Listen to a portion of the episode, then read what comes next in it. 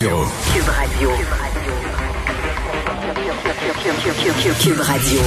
En direct à LCN. Ah, c'est des images que personne n'aime voir. Euh, Mario que je joins dans les studios de Cube Radio à Montréal. Évidemment, il y a eu du saccage hier. Euh, des gens qui n'acceptent pas qu'on qu'on ait ramené à 20 heures le couvre-feu hier soir et s'en sont donnés à cœur joie. Malheureusement, c'est ceux qui sont déjà très écopés qui doivent encore une fois en subir les conséquences.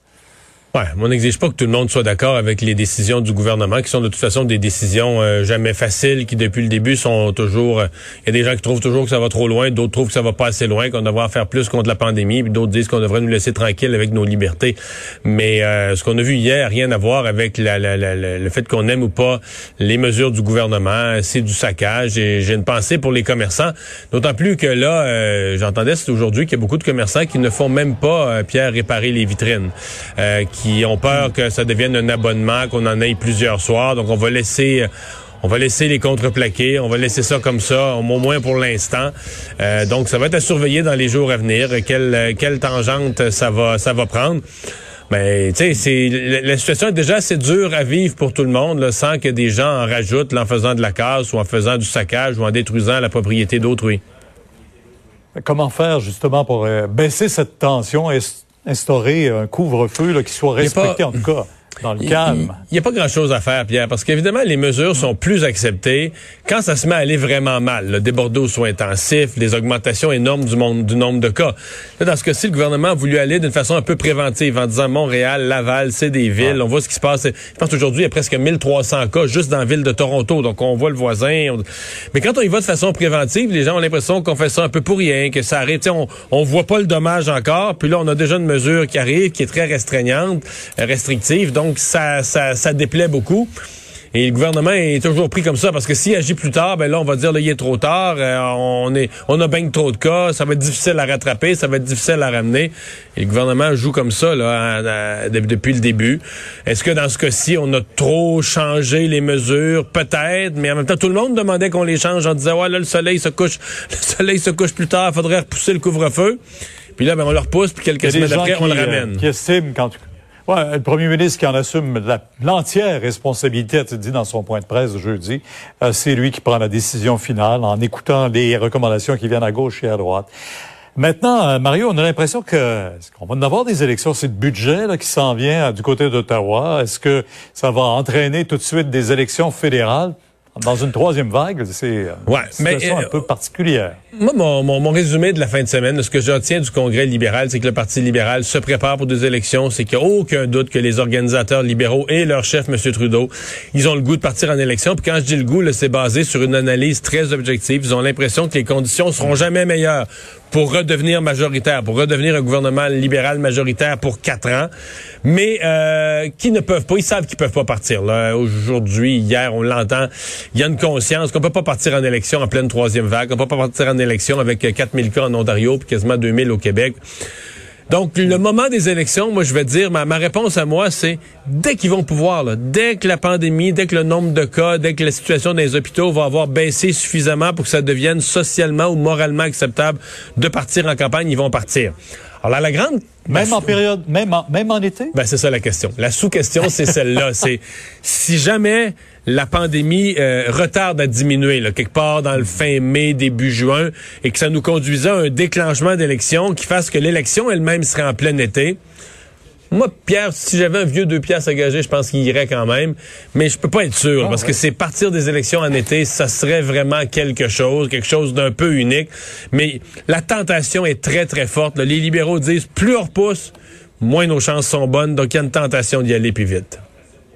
Oui, ils ont l'avantage dans les sondages, mais ça, on sait que les sondages, ça change rapidement également, l'humeur des gens, selon, selon la pandémie, bien sûr. Euh, Mario, merci. On vous écoute demain, 10 heures sur LCM. Au revoir.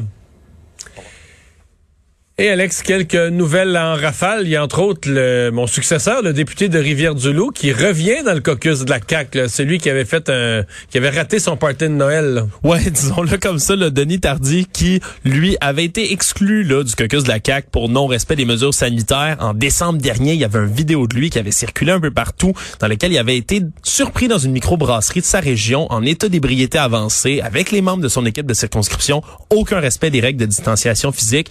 Ben là, On dit qu'il y a assez payé sa dette. Le premier ministre François Legault il a, été impeccable, il a été impeccable depuis ce temps-là. Là. Pas, pas dire, il a accepté sa sanction. François Legault était furieux ce jour-là, mais c'est la colère a baissé, le temps a passé. Lui a rien fait de négatif. Il a reconnu publiquement son erreur. Puis même la MRC de Témiscouata et de Rivière-du-Loup qui ont adopté des résolutions pour demander une réintégration euh, du député dans le caucus de la CAQ. Donc, il aurait payé sa dette, là, il aurait fait des tournées un peu partout, attiré un capital de sympathie. Donc, bon retour à Denis Tardy. Va faire jaser quand même comme retour. Là. Ça va, ça va ramener. Ben, c'est sûr, c'est sûr. Le, drame, c'est quand tu annonces un retour comme ça, tu forces les euh, toutes les postes de TV à ressortir les images du mois de décembre ouais, t'es obligé, puis peut-être qu'il va recevoir quelques appels pour venir s'expliquer. Donc, ça, c'est pas euh, très bon. Ouais. Euh, tu nous rappelles donc cette nouvelle qui a été annoncée dans les dernières minutes, ou qui va être en fait, qui a été annoncée, mais qui va être annoncée concernant l'industrie aérienne au Canada. Ouais, le gouvernement fédéral aurait conclu là, une entente d'aide financière avec le transporteur Air Canada et pour l'industrie aérienne en général. Ça a été appris au départ par le Globe and Mail, CBC ont repris ça également. Donc ça traîne beaucoup dans les médias anglophones. Mais on parle d'une annonce qui aura lieu ce soir. Oui, une conférence de presse qui devrait avoir lieu ce soir. On dit que c'est une entente sous forme de prêt qui prévaudrait là, certaines dispositions, entre autres entourant le remboursement des billets d'avion non utilisés euh, en raison de la pandémie, bien évidemment.